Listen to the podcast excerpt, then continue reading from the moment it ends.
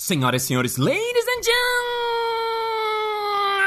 gentlemen, mesdames et messieurs, fisioterapeutas e fisioterapeutas.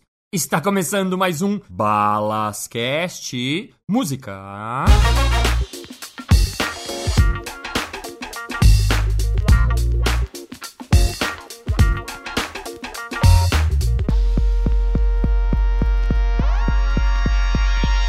Olá, olá, olá! Estou gigantemente feliz que você está aqui mais uma vez, ou pela primeira vez, ou pela alguma vez, já que esse podcast está chegando em um número muito grande que eu não sei qual o nome, mas fato é que I'm happy that you are here. I wish you were here and you were here. Então vamos continuar com mais um episódio of The Story of My Life. É tudo improviso.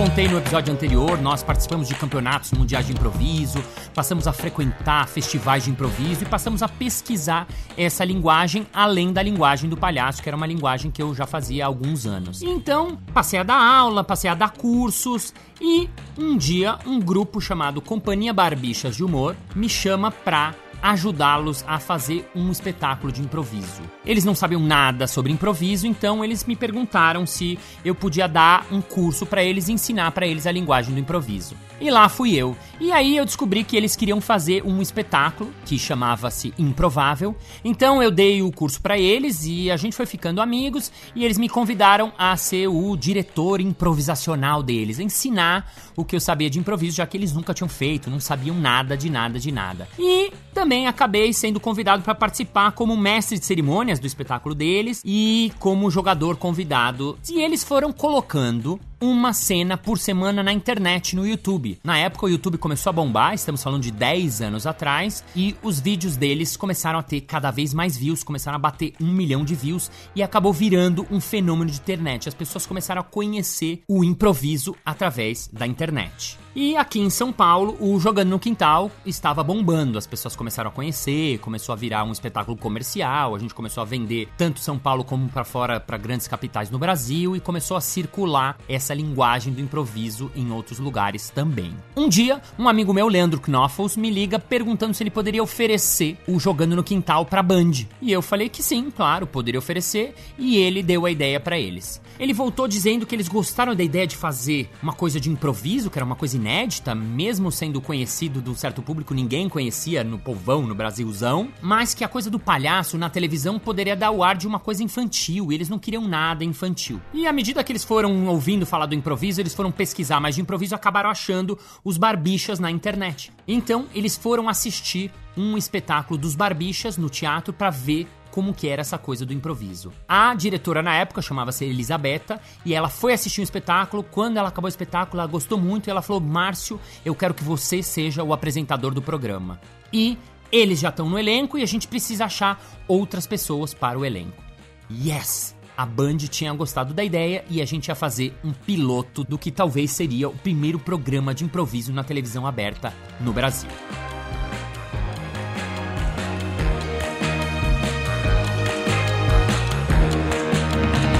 Band fechou com a gente, começamos a fazer as primeiras reuniões e por acaso essa diretora saiu da televisão e eles contrataram Tadeu Jungle, que era um diretor super bacana, que tinha trabalhado com Marcelo Taz, com outras direções muito legais, para conceber um programa de televisão muito rapidamente, porque a estreia já estava marcada, num formato que nunca ninguém tinha feito. E a gente iria entrar nas férias do CQC, o CQC saía de férias três meses e nessas férias eles iam experimentar essa coisa do improviso na televisão. Como o diretor não conhecia muito a fundo essa linguagem, até porque era uma linguagem nova, ele foi muito bacana porque ele ouvia a maior parte das nossas sugestões e acatava como sendo verdade, já que a gente já estava trabalhando com isso, eu há 10 anos e os Barbichas há 4 anos. Então, nós chamamos para o elenco Marco Gonçalves, Cristiane Werson e Mari Ermelini, das Olívias, então convencemos ele de que tinha que ter uma banda ao vivo para fazer os sons, para acompanhar a cena.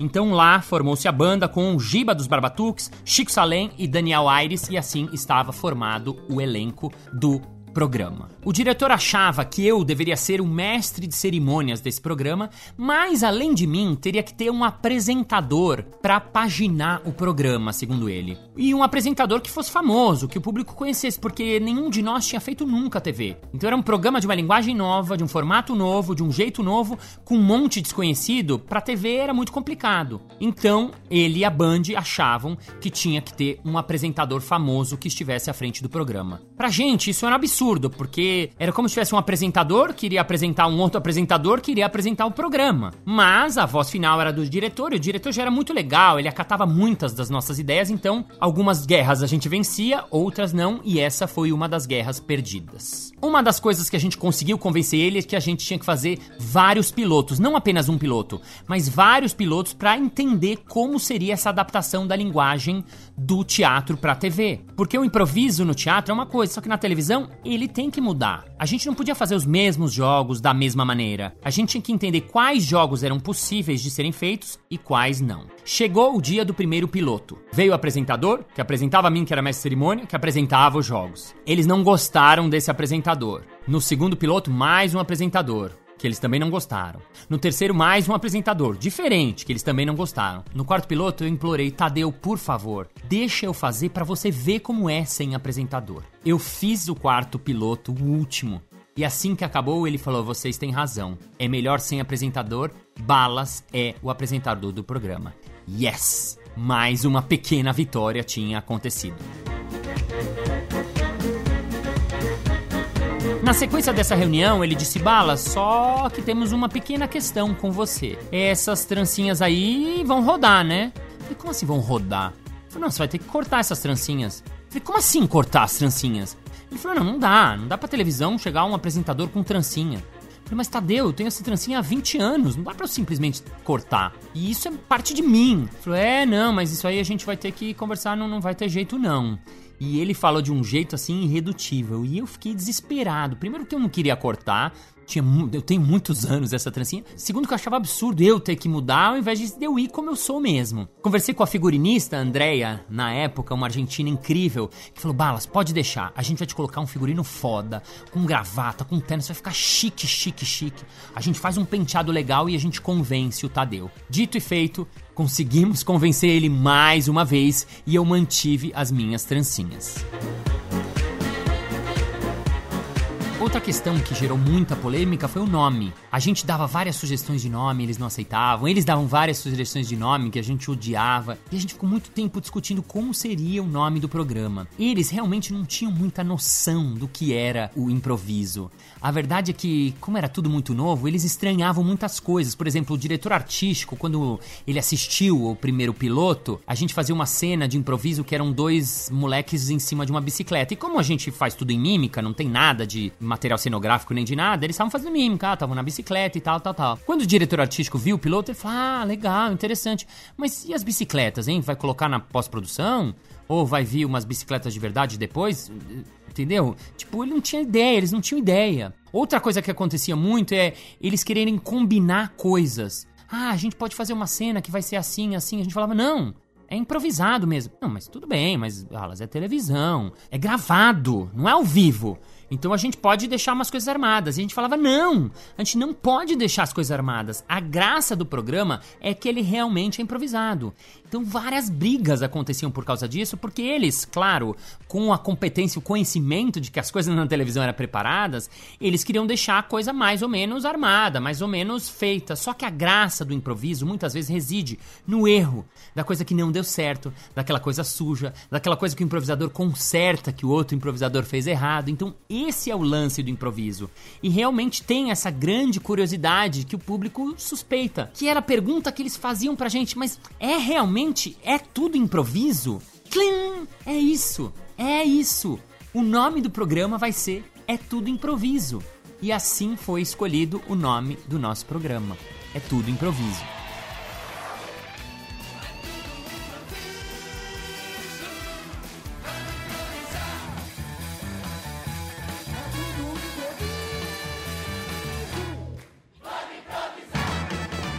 Discussão que a gente teve com eles é que eles queriam que o público que ficasse lá ficasse durante 10 horas o dia inteiro para a gravação. E a gente foi explicar para eles que o público, diferente dos outros programas de televisão, o público é fundamental no improviso. Não só porque o público dava os temas e dava os títulos, mas é porque o público traz essa energia, ele dá essa energia, ele dá esse feedback de tudo que acontece ali na hora. Então se o público ficar exausto depois de 10 horas, o espetáculo, o programa ia pro saco. Então nesse momento, o diretor me deu um grande ensinamento de televisão. Ele disse assim: Balas, deixa eu te explicar uma coisa. Tá vendo essas 300 pessoas que estão aqui? Esquece elas. A plateia na televisão não importa. O que importa é ali, aquilo ali. E apontou para a câmera. Porque dentro daquela tela é que tá o público. Aqui são 300 pessoas. Lá, naquela câmerazinha, são milhões de pessoas. E esse é o nosso público. Então você esquece essa plateia. Essa informação para mim foi muito bruta, assim, né? Porque eu tava muito acostumado com ao vivo, com o público. Então, ao mesmo tempo foi uma grande lição, foi uma ducha de água fria em mim. E aí eu pedi para ele um favor.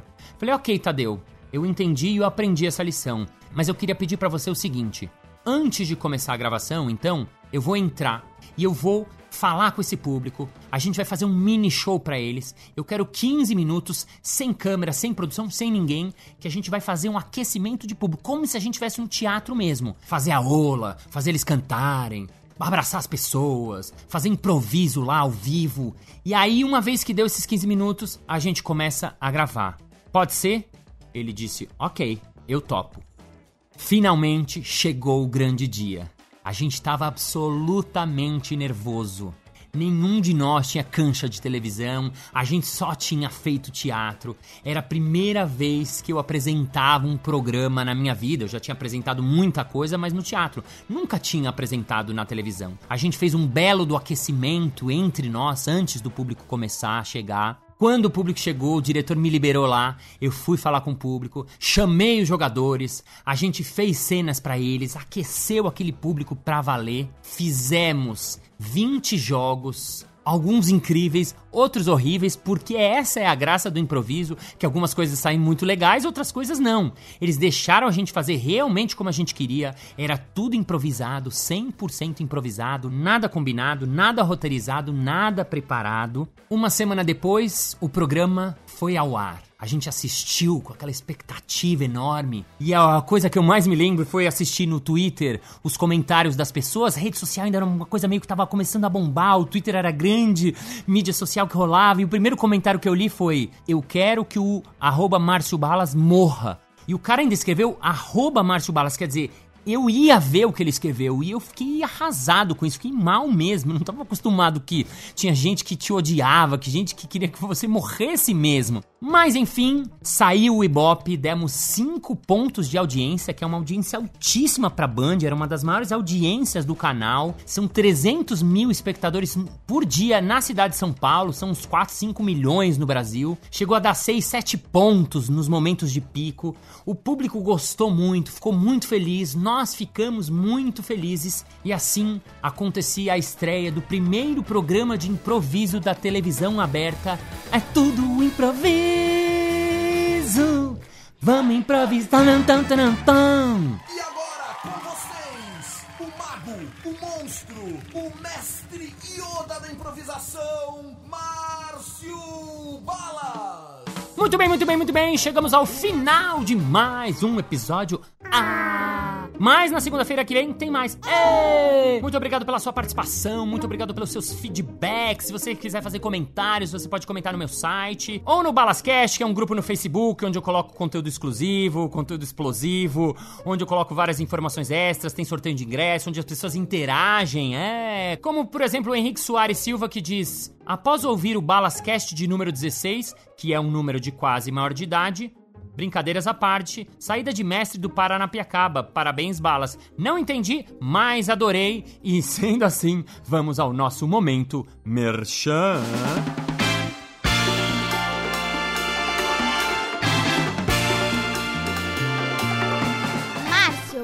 Faz curso de palhaço? Sim, eu dou curso de palhaço, improviso ou stand-up na Casa do Humor. Basta você ser maior de 16 anos, não pode ser pirralho que nem você, e se inscrever. casadohumor.com.br É isso aí, nos vemos na segunda-feira que vem. E como diria o capanga do Pablo Escobar, aqui se faz, aqui se apaga.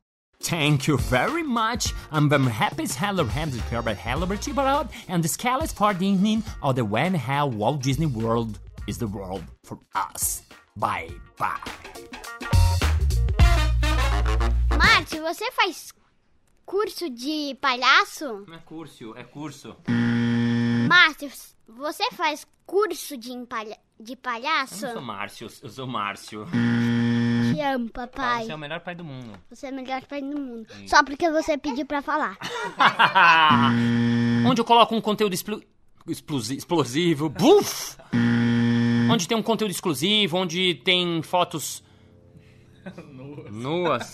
Nude. Ou você pode se inscrever no Balascast, que é um grupo no Facebook, onde eu coloco o conteúdo explosivo. Explosivo, cara.